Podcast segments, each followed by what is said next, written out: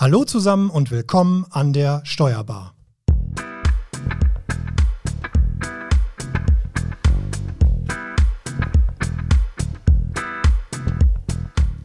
Wir sprechen heute über das sehr spannende Thema Kryptowährung.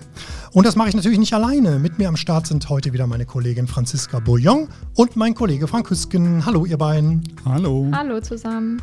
Mein Name ist Marco Hübner.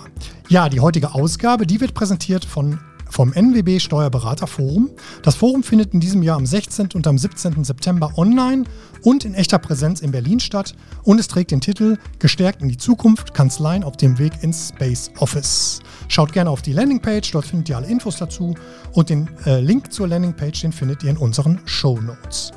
Ja, und ich bin total begeistert, denn wir stehen endlich mal wieder zusammen im Studio, äh, zumindest zum Teil. Also die Franzi, die ist uns noch vom Homeoffice aus zugeschaltet, die sehen wir hier auf dem äh, iPad quasi an der Wand und können ihr zuwinken. Und Frank und ich sind zumindest, äh, und natürlich unser Gast, den wir gleich noch ein bisschen genauer vorstellen, sind zumindest mal live hier wieder und sehen uns in einem Raum. Irres Gefühl, oder Frank? Ja, die Aerosole fliegen frei, aber sind die guten, haben wir eben schon gesagt. Ne? Ja, genau. Doppelt geimpft, genau. alle. Soweit sollte das eigentlich alles in Ordnung gehen. Ja, und wir sprechen heute über Kryptowährungen. Super spannendes Thema. Ich denke, da werden sich fast alle schon mal die Frage gestellt haben, ob es sich nicht doch lohnt, sich etwas tiefer mit dem Thema zu befassen oder auch den anderen, den ein oder anderen Euro zu investieren. Ähm, genau, und wir hoffen, dass wir mit der heutigen Folge ein wenig mehr Licht ins Dunkel bringen können. Und damit würde ich dann auch an Franzi übergeben. Ähm, Franzi, bring uns kurz ins Thema bitte und welche Fragen betrachten wir denn jetzt heute genau? Ja, sehr gerne. Denn äh, wie wir bezahlen, hat sich ja über die letzten Jahrhunderte immer wieder verändert. Äh, fing beim Tauschen an und ging dann über das Zahlen mit äh, Münzen bis hin zu Schuldsteinen und Schuldscheinen und Kreditkarten. Und da ist es natürlich nicht verwunderlich, dass die Entwicklung auch da fortschreitet und die Digitalisierung in dem Bereich mittlerweile auch eine sehr wichtige Rolle spielt. Und seit einiger Zeit sind eben auch Kryptowährungen für viele von Interesse. Einmal zum Bezahlen, wie du gerade schon gesagt hast, aber auch als äh, Wertanlage. Und wenn man dann aber erklären will, was das überhaupt ist, dann kommt man schon mal ins Stocken. Das haben wir auch in der Vorbereitung ähm, gemerkt beim drüber sprechen. Und deswegen möchten wir heute mal ganz allgemein über das Thema sprechen, ein paar Hintergrundinfos liefern und auch darüber sprechen, was ähm, der Steuerberater be beachten sollte oder bedenken sollte und was es auch für Nutzen haben kann. Ja, genau. Und wir haben heute live einen Gast hier bei uns im Studio. Marco hat es eben schon angekündigt und begrüßen Dr. Steffen Kranz bei uns. Hallo Steffen. Ja, hallo zusammen. Ja, Steffen ist Rechtsanwalt, Fachanwalt für Steuerrecht, Partner und Geschäftsführer der S&P Söffing und Kranz Rechtsanwaltsgesellschaft aus Düsseldorf. Steffen, du beschäftigst dich ja bereits seit vielen Jahren intensiv mit Kryptowährungen. War das Thema damals mandatsgetrieben oder wie waren deine ersten Berührungspunkte mit diesem Thema? Es war tatsächlich mandatsgetrieben. Bis wir mandantenmäßig Kontakt mit Kryptowährungen hatte oder ich, kannte ich Kryptowährungen auch nur aus der Tagespresse. Ich kannte diese goldglänzende Bitcoin-Münze, die überall prankte in jedem Artikel, hatte aber von dem Thema nicht weiter Ahnung und hatte ehrlich gesagt auch gewisse Berührungsängste, mich näher mit diesem doch hochtechnischen Thema zu beschäftigen. Ja, da ging es dir nicht anders so als wir. uns. Ja. Genau. genau.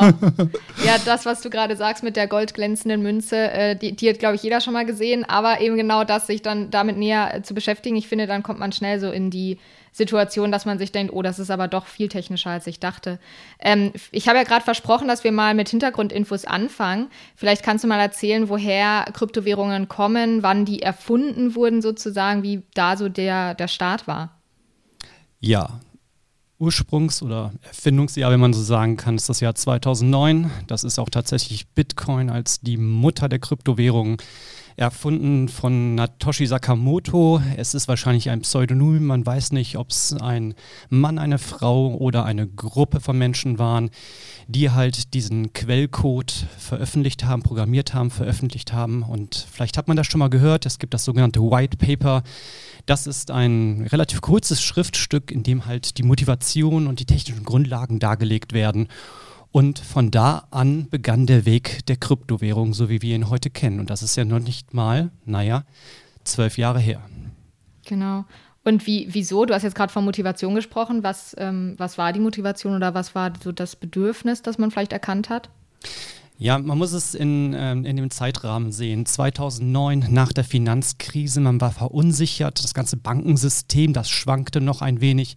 Und die Motivation von Bitcoin bestand darin, ein ähm, grenzenloses und äh, un, durch eine zentrale Stelle nicht, nicht durch eine zentrale Stelle kontrolliertes Zahlungssystem äh, zu schaffen, bei dem halt jeder über seine Vermögenswerte ohne Kontrolle verfügen kann. Mhm. Okay. Und, es, und, es, gibt ja unwahrscheinlich viele Kryptowährungen. Ich habe bisher auch immer nur gedacht, es gibt ähm, ja, äh, Bitcoin, Dogecoin kam jetzt ja irgendwie nochmal durch Elon Musk irgendwie so nach oben. Und bei der Recherche habe ich gelesen, es gibt über 1000 verschiedene Kryptowährungen und es sind wahrscheinlich nicht alle so, so aktiv, aber kannst du mal sagen, wie viele äh, aktive oder wirklich ähm, namhafte Kryptowährungen gibt es? Ja, ich glaube, da kann man noch eine Null dranhängen, also über 10.000 Kryptowerte werden derzeit gelistet, das kann man bei CoinMarketCap äh, nachschauen. Ähm, die bekanntesten Kryptowährungen sind sicherlich Bitcoin und die sogenannten Altcoins, das sind eigentlich alle Kryptowährungen, Währungen, die nicht Bitcoin sind. Ähm, man hat bestimmt schon mal von der Blockchain Ethereum gehört, ETH, also Ether, ähm, ADA von der Cardano, Cardano Blockchain und ähm, halt Bitcoin Cash etc. Das sind so die prominentesten Vertreter. Sicherlich von diesen 10.000 sind sehr viele auch einfach, naja, man sagt halt Fake, ja. Ähm, das sind auch Betrugsversuche mit dabei, kann man gar nicht verschweigen, sogenannte Scams. Aber die wesentlichen, man kann es an der Marktkapitalisierung ganz gut festmachen. Und wie du schon gesagt hast, Dogecoin steht da auch ganz weit oben.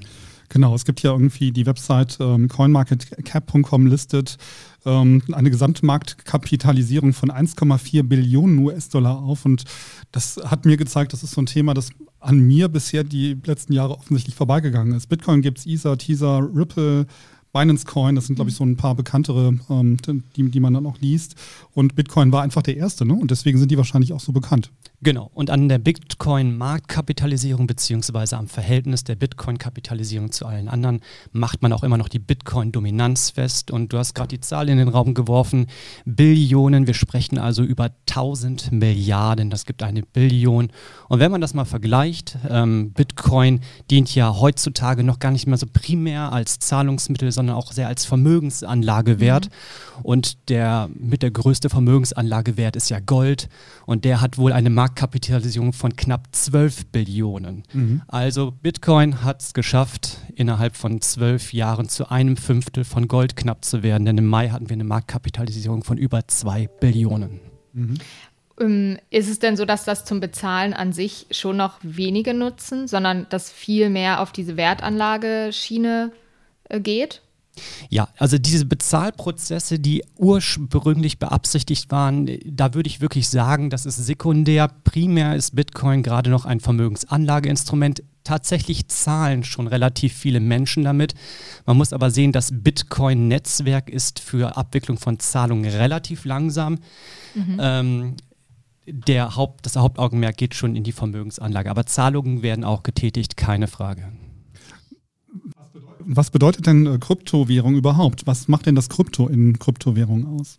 Ja, das Krypto in Kryptowährung, viele Leute glauben immer, dass es sich um eine Verschlüsselungstechnik handelt, dass es verschlüsselt ist.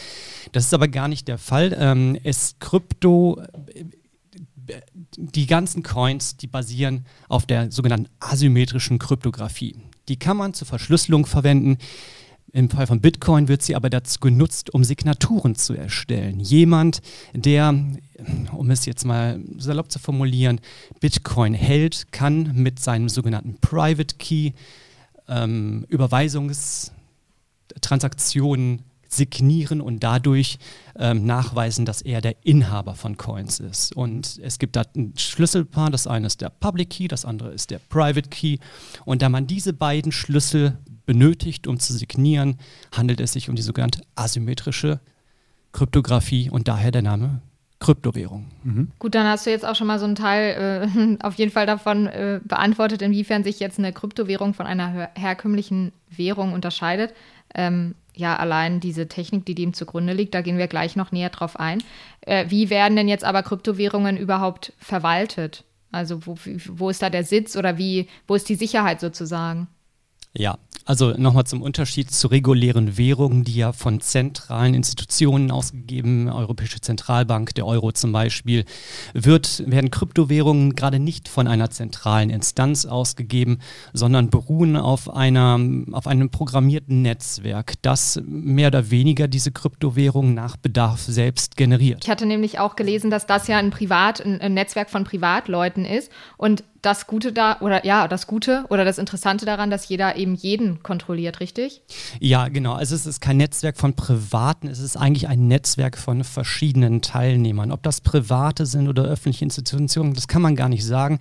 Wichtig ist es aber, dass es wir hier in einem Peer-to-Peer-Netzwerk sind. Das heißt, jeder ist gleichberechtigt. Gleichberechtigt, mhm. keiner kann den anderen kontrollieren, keiner muss irgendwie äh, sich irgendwas bestätigen lassen von einer zentralen Instanz. Aber das bedeutet auch, dass keiner einem helfen kann kann, wenn man zum Beispiel sein Passwort verloren hat, ein Private Key quasi. Ähm, da hat man halt keinen zentralen Ansprechpartner, wie zum Beispiel bei einer Bank. Ja, aber geht mhm. das denn nur so? Also wenn ich jetzt als Privatmann wirklich ähm, in Bitcoin investieren möchte, muss ich mich dann wirklich selber damit beschäftigen? Also, oder gibt es irgendwie zentrale Stellen? Also mein Broker bietet das ja wahrscheinlich nicht an, oder? Es gibt zentrale Stellen, die das anbieten, das für dich zu machen, aber die ganze Kryptowährungsidee basiert auf dem Gedanken, dass du selbst alles in der Hand hast. Es ist zugegebenermaßen ähm, zuerst ein schwerer Schritt und etwas schwieriger Schritt, sich mit der Materie zu beschäftigen. Aber jeder kann Zugriff auf meinetwegen jetzt das Bitcoin-Netzwerk nehmen, sich sein Private Key, also eine Art PIN generieren, eine, also einen Public Key als eine Art, man kann es als Kontonummer verstehen, initiieren und dann Bitcoins empfangen und senden. Das kann jeder. Ja, wie mache ich das? Gibt es eine Webseite oder wie mache ich das als Privatperson jetzt? Wenn ich jetzt morgen Bitcoin kaufen ja. möchte. Es gibt sogenannte Wallet-Software. Also ich kann es jetzt mal an einem Beispiel nennen. So habe ich es auch gemacht. Ähm, es gibt sogenannte Hardware-Wallets. Ja? Das sind im Großen und Ganzen einfach ähm, physische Speichermedien, mhm. die besonders gesichert sind und ähm, die stehen in Verbindung mit einer Software. Die wählt für dich einen sogenannten Private Key aus. Das ist eine sehr, sehr lange Nummernfolge. Mhm. Ähm, und aus diesem Private Key, der als eine Art PIN verstanden werden kann, wird ein sogenannter Public Key generiert. Das ist deine Art Kontonummer. Ja. Davon bekommst du gar nichts mit. Das macht die Software für sich. Und ab da an bist du bereits ja, ready to start. Du kannst am Bitcoin-Netzwerk teilnehmen. Du kannst anderen Menschen ähm, Adressen senden, die dafür verwendet werden können, um die Bitcoins zu überweisen. Die Terminologie, da muss man jetzt aufpassen, mhm. denn man verfällt sehr schnell in eine Analogie zu Begriffen der ja, physischen Welt. Das ist es alles nicht. Ja? Aber ich möchte nur allen ganz kurz einen, einen, einen weit verbreiteten Irrtum aufklären. Die Wallet, das ist keine ja, genau. Brieftasche, in der Bitcoins abgespeichert werden, dass man die wegtragen kann oder so. Die Wallet ist nur dafür da, deinen Private Key, deinen PIN zu verwalten. Was das für eine Wallet ist, das kann ein kleines Speichermedium sein, das könnte auch ein Blatt Papier sein, das kann eine Software sein, das kann aber auch irgendwo online für dich eben von einem Anbieter, wie zum Beispiel in großen Krypto-Tauschplattformen verwaltet werden. Aber das Ganze ist doch jetzt äh, dann, wenn ich jetzt versuche daran zu investieren, ist das alles ja nur einfach extrem super spekulativ, oder? Es ist. Weil man kann auch Bitcoins auch selber herstellen. Ne? Man hört ja immer, quasi als alter Gamer weiß man immer die Grafikkartenpreise, die hängen auch immer so ein bisschen daran, ob gerade irgendwie sehr viele Leute schürfen so. Aber kannst du das mal kurz erklären? Genau, vom System her, das Bitcoin-Netzwerk, als es entstanden hat, da waren, ich glaube, 50 Bitcoins äh, ja, präsent. Und wenn man dann eine Transaktion vollziehen will, meinetwegen, ich will einen Coin auf der Blockchain jemand anders zuordnen, mhm. dann sende ich eine Nachricht an das Netzwerk, die sieht so ungefähr aus, dass ich auf meinem meinem Public Key ein gewisser Coin zugeordnet ist. Ähm, ich möchte dir unter deiner Bitcoin-Adresse diesen äh, Coin zuordnen und ich signiere das mit meinem Private Key, mhm. asymmetrische Kryptographie, und das schicke ich in das Netzwerk. Und dann gibt es tatsächlich Netzwerkteilnehmer, die nehmen sich diese Nachricht, überprüfen die, ob die richtig ist. Also ob ich wirklich auf meinem Public Key, ob da der Coin zugeordnet ist, ob ich darüber verfügen kann, ob meine Unterschrift, meine digitale Signatur, ob die auch mit diesem richtigen Private Key gemacht worden ist. Und dann geben die das frei. Das an sich ist gar nicht so schwer, aber dann gibt es noch eine kleine Rechenaufgabe, die sie erledigen müssen. Das nennt man Proof of Work, also ein Arbeitsprozess, den man nachweisen muss, Letztendlich wird dann eine Zahl errechnet, das muss, wird jetzt rechtstechnisch, mhm. aber das ist sehr energie- und rechenaufwendig. Ja. Und das sind die sogenannten Miner. Und wenn die das geschafft haben, dann dürfen sie sich selber Bitcoins gut schreiben. Das ist dann die sogenannte Coinbase. Dann geht es in einen neuen Block. Und das Erste, was die machen, die schreiben sich selber Bitcoins zu. Und das ist das Meinen von Bitcoins. Das geht nur sehr begrenzt. Irgendwann haben wir 21 Millionen Bitcoins und dann wird nicht mehr gemeint. Ich würde gerne noch mal kurz auf das Thema Krypto ähm, Börsen und Handelsplätze zurückkommen. Steffen, es gibt ja zum Beispiel, habe ich jetzt gesehen, von der Börse Stuttgart auch so einen offiziellen Krypto-Handelsplatz. Das heißt, die, die Börsen versuchen da auch in dieses Thema ähm, doch auch irgendwie mitzunehmen ne? und da auch ähm, Teil des Ganzen zu sein. Genau, wie auch andere Staaten. Ähm, manche verschließen sich dem Thema oder versuchen sich dagegen zu wehren, ganz klar. Man muss ja auch sehen, da ist ähm, politisches Geschmäckle mit drin. Man, man fürchtet aus Staatensicht die Inflation der eigenen staatlichen Währung. Das ist, dieser Gedanke ist ja auch absolut gerechtfertigt. Aber immer mehr zentrale Institutionen oder auch gerade eben Staaten versuchen tatsächlich sich zu öffnen. Man, man sieht nur die Schweiz, in der man mittlerweile seine privaten Steuerschulden mit Bitcoin bezahlen kann. Wie viel ist ein Bitcoin wert gerade? ich habe heute Morgen nur reingeschaut, da waren es, glaube ich, 39.500. Hätten wir uns vor einem Jahr unterhalten, wären es, glaube ich, 9.000 gewesen. Im Mai 2021 waren es über 50.000 und ich glaube, vor zwei Wochen oder drei Wochen waren es noch 24.000. Da kann ich das auch verändert bei, sich bei, bei Apple-Aktien nicht wirklich mithalten. Aber Marco, du als alter Gamer, du hast nicht irgendwann mal vielleicht einen Bitcoin-Account ah, nee, leider nicht. was ge nee, also ich finde, ich, ich, nein, und ich finde das auch nach wie vor wirklich schwierig, mir das in der Praxis vorzustellen. Also ich, so technisch kann ich dem Ganzen folgen, auch jetzt aus IT-Sicht und so, aber wie das dann wirklich in der Praxis abläuft mit der Software und das finde ich schon nach wie vor immer noch so ein bisschen komplex. Also ich müsste mir das echt mal angucken, wie das so ja. geht. Aber äh, jetzt, wo wir die Beträge gehört haben, das ist ja auch immer das, was immer alle sagen. Ach, hätte man mal vor fünf Jahren sich mal ein Bitcoin angeschafft, da wo die, oder zehn Jahren, wo, die, wo das eben noch Neuland eben für viele war, ne, das, äh, dann hätte man jetzt ein kleines Sümmchen zusammen. Ja. Und auch interessant, dass das so stark schwankt, das wusste ich gar nicht, dass das äh, innerhalb von ein paar Wochen so schwanken kann. Ähm, wir haben jetzt gerade schon was von der Blockchain gehört, hast du eben schon mal erwähnt. Ähm, was, was ist das genau? Kannst du dazu noch mal ein, ein bisschen uns ins Licht führen, was es damit auf sich hat? Ja, also die Blockchain an sich ist eine reine Technologie, die eben auch dazu verwendet werden kann, um Kryptowährungen zu verwalten. Blockchain-Technologie hat weit mehr Anwendungsbereiche, ja. ähm, aber jetzt hier bezogen auf unsere Coins ist eine Blockchain ein dezentral geführtes Kassenbuch, das halt über diese Blockchain-Technologie abgesichert ist. Transaktionen werden in Blöcken abgespeichert und hintereinander so angereiht, dass man nicht im Nachhinein auf eine frühere Transaktion zugreifen kann, die noch ändern kann, sodass ich am Ende vielleicht mehr Coins habe. Das geht nicht. Da würde jeder Netzwerkteilnehmer sehen, dass man da gefuscht hätte und dann wird das Ganze auffliegen. Genau, das ist, glaube ich, auch so dieser große Vorteil, ne, dass äh, vor allem bezogen jetzt auf die Kryptowährung es eben nicht veränderbar ist und äh, jede Information äh, aneinandergereiht ist in dieser Kette und immer so ein Glied dazwischen ist, das abgeglichen wird. Und wenn da jemand rangehen würde und das verändern würde, dann würde die Kette eben brechen, weil's, ja, weil das, das System das eben bemerken würde. Genau, man, man fasst das alles zusammen in sogenannten Hashes. Das sind ähm, das ist eine ganz bestimmte Zahlenfolge von einer begrenzten Länge, die einfach einen beliebig großen Datensatz zusammenfassen kann. Und wenn man nur ein winziges, eine winzig kleine Information oder einen Teil dieser Information ändert, dann sieht der Hash-Wert ganz anders aus mhm. und damit wird dann alles auffliegen. Sind das diese, ähm, habe ich das richtig verstanden, sind die Miner, sind das die Netzwerkknoten, die die Transaktionen kontrollieren? Ja, nein, also die Miner, die nehmen tatsächlich am Netzwerk teil und sind auch Full Nodes und die validieren die Transaktion. Deine Anfrage, wenn du mir Coins überweisen willst, die prüfen die, validieren die, erbringen ihren Proof, Proof of Work und schreiben damit dann neue Blöcke. Das, das was die, die Bank normalerweise machen würde, Im, in der echten Welt. Ja, man kann den Vergleich irgendwie ziehen, ja. Aber wieso brauchen die denn dann Grafikkarten-Power und CPU-Power? Möchte ich aber gerne wissen. ja, die Grafikkarten, also ähm, mit Grafikkarten konnte man diese Rechenleistung, diese Arbeitsleistung in der Vergangenheit besonders gut erbringen. Das geht mittlerweile okay. nicht mehr. Mittlerweile sind ganz, also riesige Rechenzentren dafür notwendig. Da stehen sogenannte ASICS-Rechner.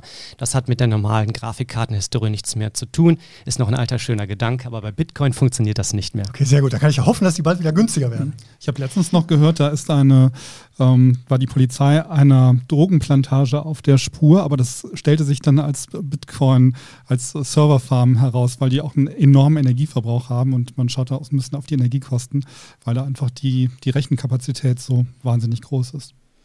Krass. Und Marco, wofür brauchst du diese vielen äh, äh Grafikkarten? nee, ich habe halt einen Rechner zu Hause, mit dem man einfach daddeln kann. Da ist halt eine Grafikkarte drin. Nur wer, ja. da war das halt schon, ähm, keine Ahnung, ich habe ja auch früher schon Podcast gehört, IT-Podcast von der CT und so. Und da war das halt auch vor zwei Jahren immer schon Thema, dass halt meiner Grafikkartenpower waren. Mhm. Und dann sind immer irgendwelche speziellen Grafikkarten, die dafür gut geeignet waren, sind halt sehr im Preis gestiegen. Also ja. wie gesagt, ist ja offensichtlich heute gar nicht mehr aktuell. Das war ja. halt noch von früher nicht so für Bitcoin, Gedanke. Aber nicht für Bitcoin, okay. Steffen, du bist vorhin so gestartet, dass du sagtest, ein Grund, weshalb Kryptowährungen überhaupt aufgekommen sind, war ähm, die Weltwirtschaftskrise und alles, was darauf folgte. Jetzt ist natürlich die Frage, ähm, sind Kryptowährungen die nächste große Blase, so wie wir uns damals mit den äh, Immobilien hatte? ja, also die kann ich jetzt natürlich nicht pauschal beantworten. Was? Äh, aber es ist natürlich schon so, du hast ja gerade gesagt, diese Werte sind ja hoch volatil, das sollte man ja so gar nicht erwarten. Und die Motivation in Bitcoin zu investieren, die kann, naja, verschieden gelagert sein. Letztendlich ist es so, du sagst jetzt gerade eben, ja, hätte ich doch damals gewusst, vor vielen Jahren, als ein Bitcoin vielleicht ein oder zehn Euro wert wäre, dass es halt so laufen würde, ich hätte doch investiert. Warum investierst du jetzt nicht? Es geht daran, dass man halt einmal ein Projekt glaubt, man sollte sich mit etwas beschäftigen und wenn man denkt, dass es wächst, dann würde es sich jetzt auch noch lohnen zu investieren. Man müsste ja auch keinen eins, also keinen ganzen Bitcoin kaufen. Es gehen ja auch ein paar Satoshis, also die kleinsten Einheiten von Bitcoin. Aber Ach, ähm, mhm. ja, aber es ist halt äh, in der Tat so, man fragt sich, wo der Wert dahinter liegt. Letztendlich entsteht der Wert auch hier durch Angebot und Nachfrage und die Nachfrage ist definitiv gegeben. Wir sehen es an den Preisen und ich bin kein Vermögensanlageberater, das will ich auch hier gar nicht sein und auch nicht tun. Also bitte an alle nicht dem Steffen folgen und jetzt sofort Bitcoins erwerben. Aber ähm, es ist zumindest absehbar, dass Bitcoin doch wahrscheinlich noch im Wert zulegen wird.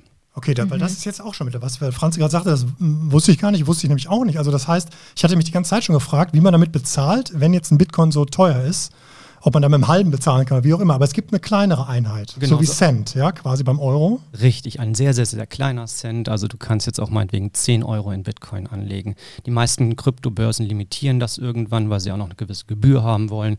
Und wenn die Gebühr dann größer wird als der Bitcoin, den du erwirbst, das bringt dann halt ja, nichts. Okay. Gibt es im realen Leben irgendeine Möglichkeit, mit Kryptowährungen zu bezahlen, außer wenn ich einen Tesla kaufen möchte? Aber ja, das machen immer mehr und mehr Unternehmen. Man muss natürlich sagen, wenn Unternehmen dieses zulassen, leben die Unternehmen selbst mit dem Wertschwankungsrisiko. Mhm. Tesla ist somit das prominenteste Beispiel, aber es gab auch schon Cafés in Berlin in der Kryptoszene, die dann nachher zum Pilgerort wurden und in der man halt Krypto von Anfang an investiert äh, akzeptiert hat. Andere Länder machen das. Wir dürfen, wir dürfen einen Fehler nicht machen. Wir sehen das sehr schnell oder sehr, sehr isoliert oft aus der europäischen Brille. Aber ein grenzenloses und unkontrolliertes Zahlungssystem zu implementieren, kann für viele Leute zum Beispiel in afrikanischen Staaten Sinn machen, die dann nicht mehr befürchten müssen, dass ihnen die Regierung das Geld wieder wegnimmt, dass eine Inflation von heute auf morgen bewirkt wird, die ihr Geld quasi wertlos macht. Diese Menschen haben auf einmal die Möglichkeit, zum Beispiel Plantagen anzubauen, andere Unternehmen aus anderer Welt damit zu bezahlen und zwar ohne der Kontrolle des Staates unterliegen zu müssen. Ja, also Bitcoin ist sehr wohl schon ein Zahlungsmittel. Man hört ja auch immer in Medien. Man hört auch immer wieder diese, naja, die kriminellen Gedanken. Bitcoin und Kryptowährung gibt es auch nur für den kriminellen Bereich. In der Tat, ja, Kryptowährungen werden auch dafür benutzt. Aber das das, was am besten für diese Zahlungswege verwendet werden kann, ist immer noch Bargeld, denn das ist überhaupt nicht äh, nachverfolgbar. Wenn man es mit Bitcoin übrigens vergleicht, ein hochtransparentes Zahlungssystem. Wenn ich jetzt Frank einen Bitcoin überweisen würde, jeder Mensch könnte rein theoretisch nachschauen, wo der Bitcoin herkommt, dass er zuerst auf meinem Public Key war und könnte den Bitcoin bis zum Anfang der Coinbase zurückverfolgen. Also mhm. Wege, die Zahlungswege sind viel transparenter als bei irgendeiner Bank. Das Problem ist nur, Frank hat nur einen Public Key und da steht nicht Frank. Ja, also wir wissen nicht, wer hinter dem Public Key steht. Das nennt man die Pseudonymität von Kryptowährungsnetzwerken. Mhm. Aber es ist- äh, wie, wie, wie, Entschuldigung, oder möchtest du noch Anschlussfrage? ruhig. Sonst, Mhm. Weil äh, meine Frage wäre jetzt, wie würdest du dem, dem Frank jetzt den Bitcoin geben? Also wie würdest du im Café bezahlen? Wie geht das dann? Also wenn ich dem Frank jetzt mal einen Bitcoin geben würde, dann würde ich ihn bitten, mir seine Bitcoin-Adresse zu nennen. Die generierst du mit einem Knopfdruck. Das ist, macht deine Software. Die Software Also Handy. Handy, ähm, du kannst auch einen Laptop gehen, wo du deine Software Mhm. gerade hast, deine Wallet-Software. Die generiert dir sehr benutzerfreundlich die Bitcoin-Adresse, die schickst du mir am besten per E-Mail. Dann habe ich die und dann habe ich so ein Überweisungsfenster, wie man es auch bei einer Bank kennt. Ja. Ich gebe Franks Bitcoin-Adresse ein, nennen wir es mal die IBAN Mhm. ja, des Mhm. Zahlungsempfängers. Dann gebe ich den Bitcoin-Betrag ein, 1,0 Bitcoin und dann drücke ich auf Senden. Dann dauert es 10 Minuten, bis das Netzwerk das ähm, final validiert hat und dann dürfte sich Frank über seinen Bitcoin freuen. Ja, ich richte mir das mal eben hier ein, Steffen. können, wir das, können wir das gleich Oh, Das habt ihr jetzt aber geschickt eingefädelt. wie, ja. machst, wie, wie machst du das im Café dann? Äh, das ist im Grunde genau das Gleiche. Ja? Also sie Okay. haben ein Zahlungssystem, diese Zahlungssysteme sind genau darauf gemünzt und ausgelegt, das relativ schnell zu machen und Okay. das, das geht dann schon.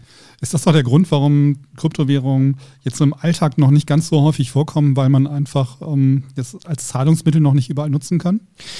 Ja, die Frage ist, warum kann man das noch nicht als Zahlungsmittel überall nutzen? Und da wird sicherlich der Grund darin liegen, dass es eben ein hochvolatiler Wert ist. Ja? Mhm. Also ich, ich kann mir einen Tesla vielleicht einen Monat später für die Hälfte kaufen, wenn ich Mhm. warte. Ja, letztendlich ähm, diese hochvolatilen Werte sind halt das, was Bitcoin gerade ja, mit ausmacht. Aber natürlich auch das Interessante für Investoren. Also unsere Kanzlei ist ja primär, ähm, hat sich ja primär darauf spezialisiert, äh, Vermögenstransaktionen zu betreuen und Vermögen zu strukturieren. Und da sieht man halt auch das steigende Interesse an Kryptowerten eben, weil wenn man jetzt mal so eine drei Jahre Perspektive hat, man muss immer einen Zeithorizont haben für die Anlage. Ja? Wenn man jeden, jeden Tag auf den Kryptoticker schaut und sagt, oh, Bitcoin ist um 10% gefallen, oh, Bitcoin ist um 10% gestiegen, da wird man ja wahnsinnig. Ja? Mhm. Und man sollte sich da einen Zeithorizont festmachen, meinetwegen drei Jahre, und dann äh, die Anlage ruhen lassen. Ne? Und wenn man dann nach drei Jahren draufschaut, das hat mal irgendwer dann auch recht ähm, schön dargestellt, da gab es dann immer einen deutlichen Wertzuwachs, egal welchen Dreijahreszeitraum man da nimmt. Okay, das ist wie bei den sieben Jahren bei Aktien oder was, ne? Das ist ja auch ähnlich. Genau, Immobilien, ich meine, was für einen Immobilienpreisanstieg hatten wir in letzter Zeit? Das ist, äh, sind alles Anlagewerte, die mit der Zeit an Wert gewinnen. Ja. Ja, aber also nur, was mich immer so ein bisschen. Ja, was, ja, tendenziell klar. Was mich ein bisschen stört, ist genau diese Volatilität. Ich habe immer das Gefühl, man kann es halt da nicht greifen. Ne? Also ich kann ja ungefähr, wenn ich jetzt irgendwie nachkaufe und wir sind mitten in einer Pandemie, dann kann ich selbst mit, mit dem mit einem kleinen bisschen Menschenverstand einfach entscheiden, Mensch, wer macht jetzt mehr Geld? Ein Online-Händler oder ein Händler vor Ort irgendwie? Das Ne? kannst du am Aktienmarkt ja auch nicht. Ne? Ja, doch, Ja, eben voll. Die, lang, die lang, das, was Stefan, Steffen eben sagte, die langfristige Anlage. Nein, aber ich kann so etwas abschätzen, weil ich kaufe ja das nach, wo ich gerade der Meinung bin, okay, also dass es am Amazon in irgendwie fünf Jahren immer noch gut geht, ist irgendwie relativ wahrscheinlich. Aber bei Bitcoin habe ich ja gar keinen Wert, den, den ich irgendwie. Naja, in der Pandemie haben sich ja Unternehmen auch unterschiedlich entwickelt. Ne? Also das war Ja, aber das konntest du doch absehen. Du konntest Ja. doch absehen, dass ein Postdienstleister oder ein Paketzusteller irgendwie mehr Geld macht als ein ähm, Reisebüro. Ja, was jetzt hier zur Sprache Weißt du? kommt, ist die Frage, wie spekulativ gehe ich vor. Wenn ich hochspekulativ vorgehen will, dann muss ich auch in Kauf nehmen, dass der Wert, in den ich investiert habe, in kurzer Zeit sehr tief fällt. Und dieser Spekulationsgedanke ist natürlich bei Bitcoin immer und natürlich auch bei allen anderen Kryptowährungen allgegenwärtig, die muss man sich bewusst werden. Aber genauso kannst du halt einen ungeheuren Wertzuwachs Mhm. erzielen. Klar, man muss, man, man muss aber auch sehen, mit Aktien kann man nicht zahlen. Mit dem Bitcoin kannst du sofort zahlen, das ist ein Zahlungsmittel. Ja. Und ungeachtet jetzt der steuerlichen Folgen, ja, möchte ich jetzt auch nicht. Aber es ist, glaube ich, einfach eine Durchmischung. Ne? Wenn man als Vermögensverwalter rangeht, dann schaut man halt, dass man Aktien, Immobilien, ähm, Kryptowährungen, das muss halt ein guter Mix sein und dann kann man natürlich entsprechend auch entscheiden, welche Risiken man wo reingibt. Ne? Genau, es kommt immer, wenn man ein Portfolio, ein Investmentportfolio hat, kommt es immer auf eine gesunde Diversifizierung an. Ja. Alles all in Bitcoin sollte man nicht tun. Ja. Das ist wie gesagt, man muss, man muss für sich entscheiden, wie spekulativ man da dran geht. Aber das sind generelle Investmententscheidungen. Das hat jetzt eigentlich mit Kryptowährungen, wenn man es mal runterbricht, gar nicht so speziell etwas zu Mhm. tun. Könnt ihr bei euren Mandanten jetzt in den letzten Jahren da äh, ja, verstärkte Nachfragen ähm, feststellen bei Kryptowährungen? Ja, definitiv da schon. Ähm, äh, Häuser, du hast ja auch schon gesagt, Anteile an Unternehmen, Aktien etc., aber eben Kryptowährungen, weil da natürlich irgendwer, irgendwie jeder auch auf den Zug aufspringen möchte, wenn es geht. Was die Hemmnis dann noch ausmacht, ist auch das ähm, mangelnde technische Verständnis. Ja, dass man sagt, gewisse Berührungsängste hat, äh, die Nachrichten aus der Fachpresse oder aus der Tagespresse mitnimmt, die einen eher beunruhigen. Ähm, der Wille, der grundsätzliche Wille ist da, aber ähm, da kommt es auf die Beratungsleistung an und die besteht dann oft in einem ersten Schritt darin, die Grundlagen von Kryptowährungen zu erklären. Und bevor man überhaupt aufs Rechtliche kommt, denn das Rechtliche kann ja immer das Tatsächliche anschließen und das macht es gerade wirklich sehr, sehr schwer, gerade für Leute, die weder vom Tatsächlichen noch vom Rechtlichen mit Blick auf Kryptowährungen gerade geschult sind. Würdest du das schon sagen, dass es äh, deswegen sinnvoll ist, äh, Mitarbeiter oder jetzt auch zum Beispiel Steuerfachangestellte zu diesem Thema ähm, explizit schulen zu lassen? Ja, sinnvoll, wenn man absehen kann, dass man entsprechende Mandate hat, in Zug, ich glaube, das Thema steht auch wirklich erst am Anfang. Das, das wird mhm. mehr und mehr werden. Aber was ich jetzt nicht generell raten würde, ist, dass man Experte in Kryptowährungen wird, sondern dass man sich so ein Grund-Know-how aneignet, dass man zumindest mit dem Mandanten reden kann. Wenn jemand reinkommt und sagt, ja, ich habe jetzt hier verschiedene Wallets, ich habe äh, die und die Kryptowährungen und ich habe die und die Haltefristen, dass man als Berater zumindest ungefähr weiß, äh, wovon der Mandant redet. Und letztendlich kann man dann sagen, ja, alles klar, Situation verstanden verstanden. Ich bin nicht der Experte, ich weiß aber, wo dein Problem liegt, ich kann dich weiterempfehlen. Damit ist dem Mandanten ja auch schon geholfen. Ja. ja. ja. Oder den Mandanten zu euch schicken, nach Düsseldorf. Immer gern. ich habe noch mal eine Frage, Steffen. Das, ähm, man, man, merkt immer, dass äh, Elon Musk so ein bisschen äh, spekuliert. Da setzt dann immer Tweets ab und sagt, kauf Bitcoin. Dann gab es diesen Doge, Doge, Dogecoin. Dogecoin, ja. Genau, und ähm, er ähm, ja, bringt da immer verschiedene Kryptowährungen ins Gespräch. Ist das dann einfach Spekulation und er hofft dann, dass sich etwas verändert, indem er einen solchen Tweet absetzt und er dann mal eben was mitnimmt? Ja, die Motivation von Elon Musk, die wir hier jetzt auch äh, gar nicht irgendwie erforschen. Was er aber tatsächlich macht, er versucht den Markt auf irgendeine Art und Weise zu beeinflussen. Das scheint er auch zu schaffen. Ja, ähm, das ist sicherlich schade und das wird in der Crypto-Community auch äh, nicht so positiv aufgenommen. Ähm, jetzt im Hinblick auf Dogecoin, da muss man sagen, Dogecoin ist ja eigentlich von der Erfindung her eine Art unbeschwerter Spaßcoin, ja, den, den man nicht zu ernst nehmen sollte. Und wenn man sieht, wie viel Marktkapitalisierung dieser Spaßcoin erfahren hat und dann durch Tweets von Elon Musk gelenkt wird, ja, da kommen ja schon Bedenken auf, muss man wirklich sagen. Ja. Mhm. Macht man das dann in einer Software? Die kann man in einer Wallet-Software oder in dem, du hast ein Stück Hardware, hat man irgendwie einen Speicherstick oder was? Kann man dann da äh, verschiedene Arten von ähm, Kryptowährung draufladen? Ja, für den Anwender sieht es so aus, du kannst dir ein richtiges Portfolio anlegen. Okay. Ne? Und dann ah, gehst ja, du durch ja, deine okay. Kryptowährung durch, du hast dann, dann deinen Dogecoin mit dem Shiba Inu drauf, ne, ja, Hund, ja, mhm. äh, hast deine ADA und dann siehst du da auch die Marktentwicklung und dann kannst du deinen Coin anwählen und den transferieren, wie du möchtest. Okay. Das ist sehr anwenderfreundlich. Also da, da bitte die Berührungsangst nicht mehr haben. Ähm, nur bitte jedem sei angeraten, sich mit dem Thema vorher zu beschäftigen, genau zu überlegen, worin investiert er. Denn nur was man zumindest vom Kern her versteht, das ist eine generelle Regel, da sollte man danach auch wirklich investieren. Ne? Mhm. Ein Hinweis an dieser Stelle, nun ja, ich komme aus dem Feld, ich kann es mir nicht verkneifen.